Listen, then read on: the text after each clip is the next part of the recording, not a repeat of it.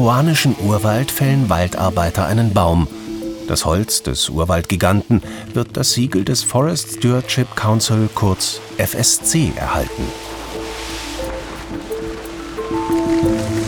Die internationale Organisation verspricht den Verbrauchern einen nachhaltigen und verantwortungsvollen Umgang mit dem Wald. Ihr Motto Wald für alle, für immer. There's the man who listens to the birds to make sure the forest is healthy. Mit dem Kauf FSC-zertifizierter Produkte glauben viele, in jedem Fall etwas Gutes für die Wälder zu tun.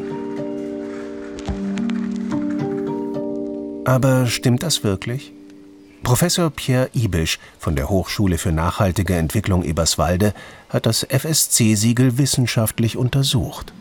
Das FSC-Siegel steht für Holz, das auf ganz unterschiedliche Art und Weise gewonnen wird. Das äh, kann Holz sein, das aus riesengroßen Kahlschlägen aus Urwäldern stammt oder aus äh, Eukalyptusplantagen äh, in, in Regenwaldgebieten.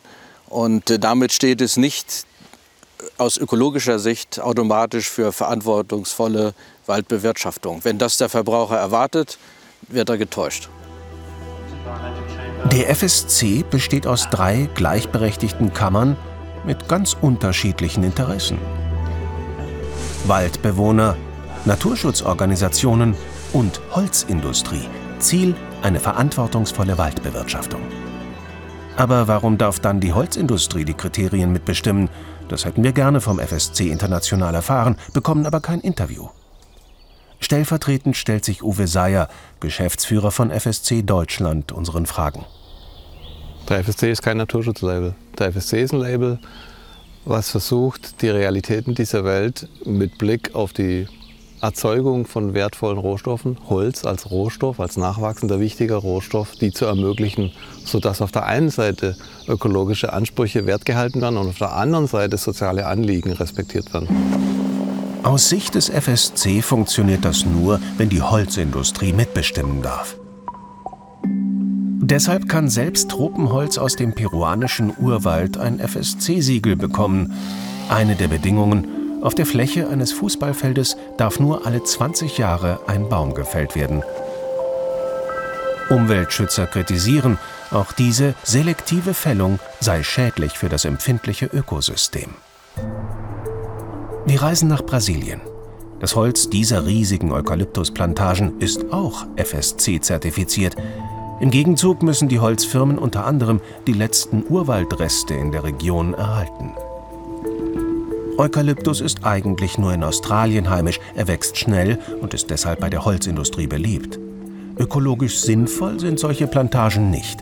Sie reduzieren die Artenvielfalt und entziehen dem Boden mehr Wasser als heimische Bäume.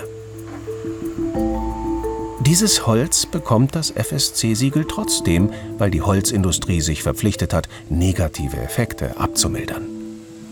Neben den ökologischen Ansprüchen geht es um ganz viele soziale Fragen. Die Lösung von Landnutzungsrechten mit Indigenen, die Fragen von Arbeitssicherheit und aber auf der Umweltseite, da geht es um die Sicherung von Wasserläufen, die Sicherung von Grundwasser, die Reduktion von Pestizidmitteleinsätzen. Der nordeuropäische Urwald in Schweden diese Bäume werden meist mit Kahlschlag geerntet. Ihr Holz ist in der Regel weniger wertvoll als Tropenhölzer. Gewinn wird hier über Masse gemacht. Wo vor wenigen Tagen noch jahrhundertealter Wald stand, hinterlassen Erntemaschinen kahle Flächen. Kahlschlag in einem Urwald. Und trotzdem erhält auch dieses Holz das FSC-Siegel. Warum? Weil der FSC die Regeln so gestaltet, dass auch die wirtschaftlichen Interessen in den jeweiligen Ländern berücksichtigt werden. Dafür muss die Holzindustrie unter anderem ökologische Auflagen erfüllen, die der FSC für sinnvoll hält. Ob das dem Wald nützt, haben Pierre Ibisch und sein Team im russischen Urwald wissenschaftlich untersucht. Auch hier ist FSC-zertifizierter Kahlschlag erlaubt. In der Region um Archangelsk haben die Forscher Kahlschlagflächen mit und ohne FSC-Siegel verglichen. Ergebnis: Der Kahlschlag nach FSC-Kriterien bringt keine ökologische Verbesserung. Kahlschlag im Urwald hat in jedem Fall schwerwiegende Folgen. Es ist in äh, unserer Untersuchungsregion relativ absehbar, dass sich der Urwald irgendwann erschöpfen wird. Das heißt, wir werden äh, die letzten Flächen äh, verlieren. Es werden dann Flächen verbleiben, wo der Wald potenziell wieder aufwachsen kann. Ähm, aber gegebenenfalls führt Erwärmung der Flächen, äh, Austrocknung der Flächen äh, tatsächlich dazu, dass wir äh, ja, ein, eine langanhaltende Schädigung des, des äh, Ökosystems haben. Pierre Ibisch und viele Naturschutzorganisationen sind dagegen, dass in Urwäldern überhaupt Bäume gefällt werden. Für sie müsste der Naturschutz an erster Stelle stehen. Die derzeit geltenden FSC-Regeln sehen das nicht vor. Als Verbraucher nur Produkte mit Siegel zu kaufen, reicht daher nicht aus, meint Pierre Ibisch. Wir müssen den Holzverbrauch reduzieren. Es kann nicht sein, dass wir für Papier, Toilettenpapier, Zellstoff äh, russische Urwälder roden. Zum verantwortungsvollen Umgang mit Wald gehört eben auch, wofür das Holz verwendet wird. Toilettenpapier aus Urwaldbäumen ist nicht verantwortungsvoll, egal ob mit oder ohne Siegel.